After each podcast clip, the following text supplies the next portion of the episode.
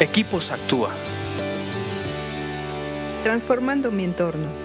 Vamos a continuar con nuestro estudio de proverbios en estos podcasts de Equipos Actúa. Me da mucho gusto porque cada vez que los estudiamos tenemos herramientas que nos ayudan a tomar mejores decisiones en esta vida. Si te han gustado, de verdad que nos va a alegrar mucho el día y a motivar si nos compartes en tus redes sociales y si nos mandas un correo para platicarnos tus dudas o tus opiniones. Vamos a continuar con Proverbios 19:6 que dice así, son muchos los que buscan favores del gobernante, todos son amigos del que da regalos. Hay posiciones de gobierno que te permiten, por la influencia y el poder que se tiene en ese tipo de posición, que te permite solucionar problemas a la gente.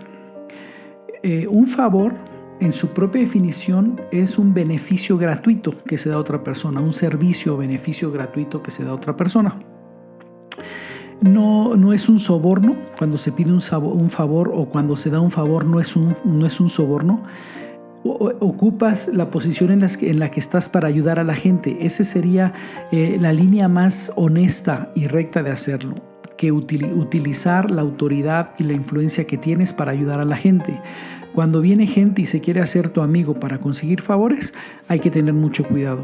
Cuando eh, tu corazón dice, le voy a hacer este favor para que después me lo pague, hay que tener mucho cuidado porque eso tampoco ya no es un favor, ya no entra dentro de la definición de favor, porque estás esperando un cobro algún día y los favores son gratuitos un verdadero favor es gratuito. Entonces aquí está enseñándonos que hay, hay posiciones en las cuales eh, tú puedes ayudar a la gente o, una persona determinada que está en esa situación puede ayudar a la gente.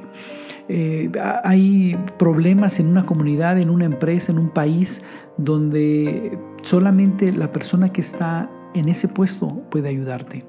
No está mal ir a pedir un favor, hay que hacerlo de manera honesta. Si conoces o no conoces la persona, puedes ir a pedir un favor y, explicarle tu situación, porque tal vez sea la única persona que puede ayudarte.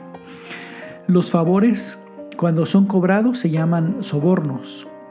Y cuando tú esperas cobrar un día ese favor, se pierde el significado de, la definición misma del favor. Por eso hay que pensarlo muy bien y cuidar mucho el corazón, tanto para pedirlo como para darlo. Si tú un día estás en una situación de gobierno, en una posición de gobierno, utiliza esas influencias para ayudar a la gente.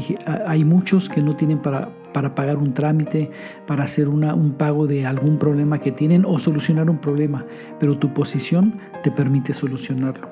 Usa eso para ayudar a la gente. Y la otra dice que, en la última parte dice que todos son amigos del que da regalos.